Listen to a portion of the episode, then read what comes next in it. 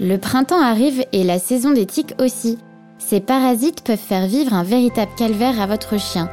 Sont-elles dangereuses pour les chiens? Comment les en protéger? Nos réponses dans ce nouvel épisode de Bien dans ses pattes.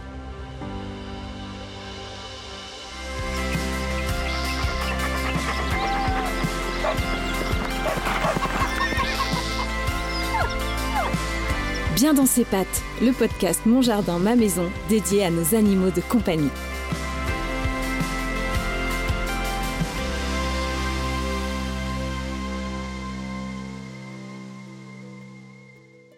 Bonjour Laetitia, merci euh, d'être avec nous. Bonjour Clara, bonjour à tous. Alors on sait que les tiques peuvent euh, attaquer aussi bien les hommes que les chiens. Et comme on arrive peu à peu euh, au printemps, est-ce que c'est la période où les tiques se manifestent le plus chez les chiens?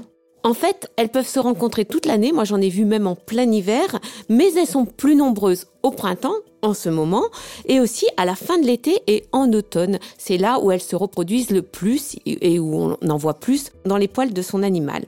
Alors, il faut savoir que les tiques, ce sont des acariens et non pas des insectes euh, qui sont euh, ben, des suceurs de sang, on le sait. Hein. Elles se nourrissent du sang de nos animaux, de pas mal d'animaux et même de l'homme, puisque nous aussi, on peut être mordus par des tiques. Et le problème avec les tiques, ce sont vraiment qu'elles sont vectrices de maladies. Il y a une quinzaine de maladies qu'elles peuvent transmettre à l'animal et à l'homme en Europe.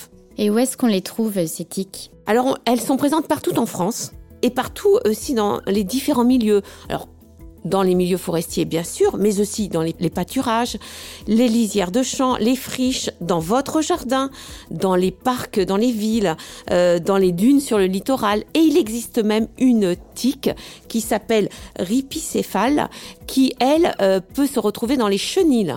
Elle, elle est aussi euh, dans, dans, dans les murs ou dans les sols des chenilles et elle peut même rentrer dans les maisons. Donc ça veut dire que les, les tiques sont partout et que si vous sortez votre chien, eh ben votre chien peut, ou votre chat d'ailleurs aussi, peut aussi attraper euh, des tiques. Alors comment il attrape les tiques? Ben, Vous savez que les tiques, euh, quand elles, elles ont faim et qu'elles veulent euh, aller prendre leur repas de sang sur votre chien ou sur vous, elles grimpent en d'une herbe haute et alors elles attendent patiemment qu'un mammifère passe. Euh, elles, ont, euh, elles, elles mettent leurs pattes en l'air comme pour prier. C'est vraiment ça. Hein. Quand on les regarde, on, a l'impression qu'elles prient. Et en fin de compte, dès qu'il y a euh, un animal qui passe, tac, elles s'attaquent. Elles s'attachent aux poils ou aux plumes parce qu'elles peuvent aussi parasiter les oiseaux. Et elles vont commencer leur repas de sang.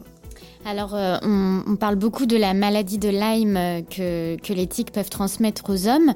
Est-ce que chez nos animaux aussi, ils peuvent contracter euh, cette maladie? Oui, elle est commune à l'homme et elle est commune à d'autres animaux, le chien, le chat, mais aussi la vache ou le cheval. Alors, elle est quand même très rare chez nos animaux, il hein, faut quand même le dire. on sait qu'il y a beaucoup de chiens et de chats qui peuvent attraper cette, euh, cette bactérie, hein, s'il s'agit d'une bactérie qui s'appelle Borrelia, mais ne développent pas la maladie, tout simplement parce que euh, ils arrivent à euh, guérir naturellement de cette maladie. Mais chez, on sait que c'est 5 à 10% des chiens qui sont contaminés par la Borrelia développent une maladie avec de, une maladie qui se rapproche un petit peu de l'homme d'ailleurs, de la fièvre, de la fatigue et des douleurs musculaires ou articulaires et ça, 5 à 2 à 5 mois après euh, la morsure de tique. On dit morsure, on dit pas piqûre, hein, puisqu'elle mord vraiment. C'est assez rare en fin de compte chez le chat et le chien, ou peut-être sous-diagnostiqué un petit peu comme chez l'homme. Et du coup, est-ce qu'elle représente un véritable danger pour le chien ou le chat? Oui, il y a deux dangers. D'abord, il y a euh, la spoliation de sang, c'est-à-dire le fait qu'elles elles prennent du sang. Euh, elles ingèrent 100 fois leur poids en sang. Alors ça peut aller jusqu'à 4 millilitres de sang qui sont euh, ponctionnés en quelques jours par une tique. Alors, ça veut dire que si vous avez un chiot ou un chaton tout petit qui a beaucoup de tiques, eh ben, il peut souffrir d'anémie euh, en raison de ces, ces tiques qui, qui, lui pompent comme ça le sang. Mais vraiment, le plus grand danger lié aux tiques, c'est quand même la transmission de maladies.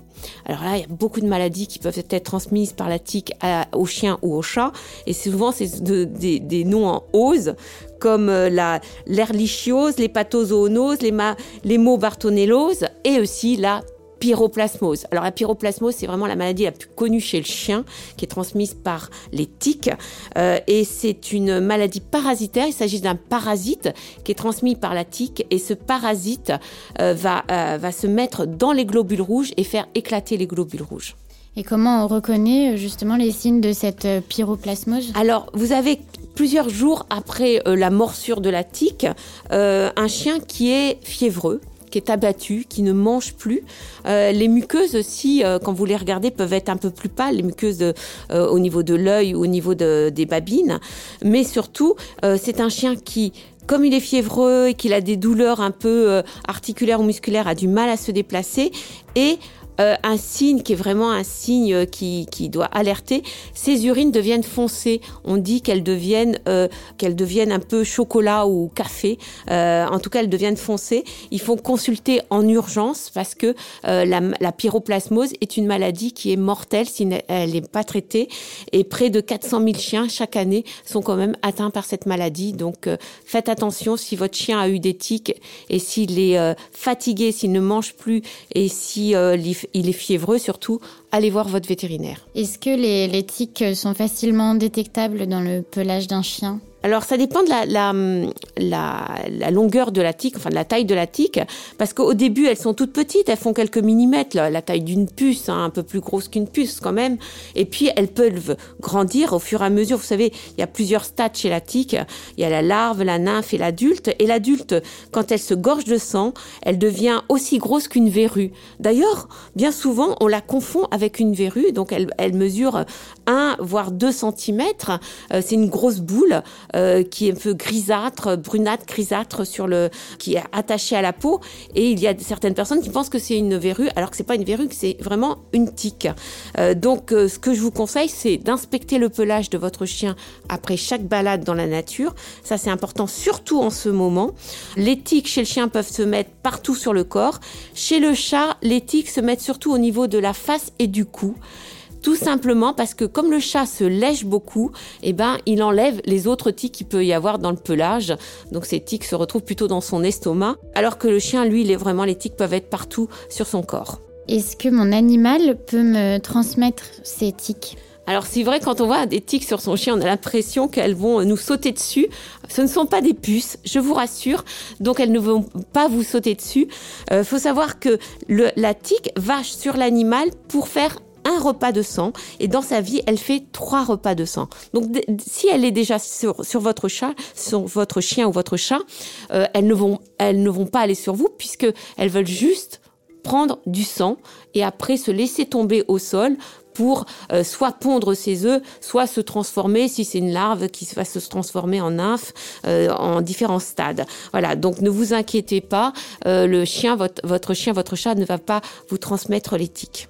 Est-ce qu'on peut extirper une tique soi-même de son chien? Oui, alors il ne faut pas attendre surtout, parce qu'on sait que la transmission des maladies se fait souvent en fin de repas, c'est-à-dire quand elle est grosse. Hein, donc faut faire attention à ça, faut vraiment l'extirper très tôt hein, pour diminuer sa dangerosité.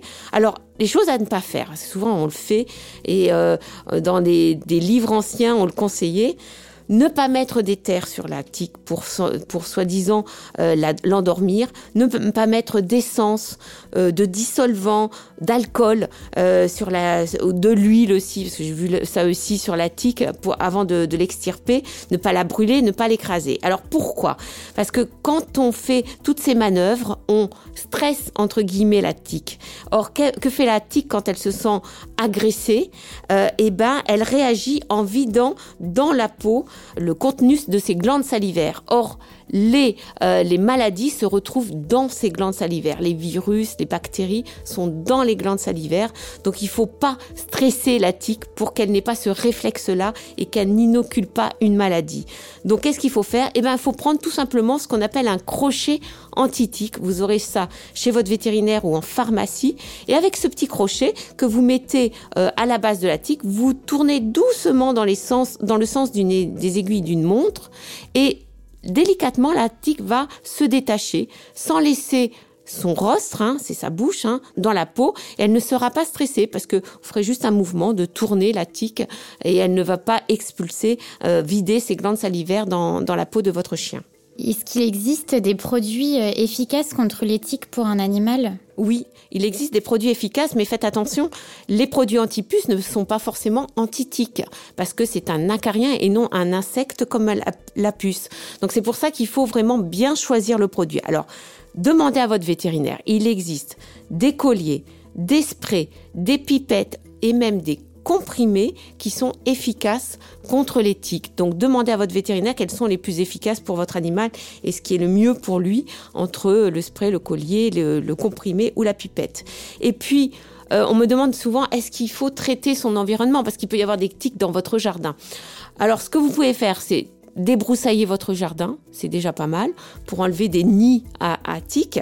Et puis, euh, il y a une façon euh, très, euh, très efficace aussi d'enlever toutes les tiques de votre jardin, c'est d'élever des poules, parce que les poules sont friandes de tiques. Donc, ce sont des prédateurs naturels des tiques. Donc, ayez des poules dans votre jardin, vous aurez moins de tiques sur vos animaux et sur vous. Super, eh bien merci euh, Laetitia pour tous ces conseils.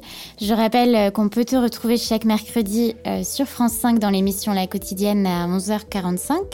Ton livre Chat, tout ce qu'ils essaient de nous dire est également disponible en version augmentée aux éditions Albin Michel.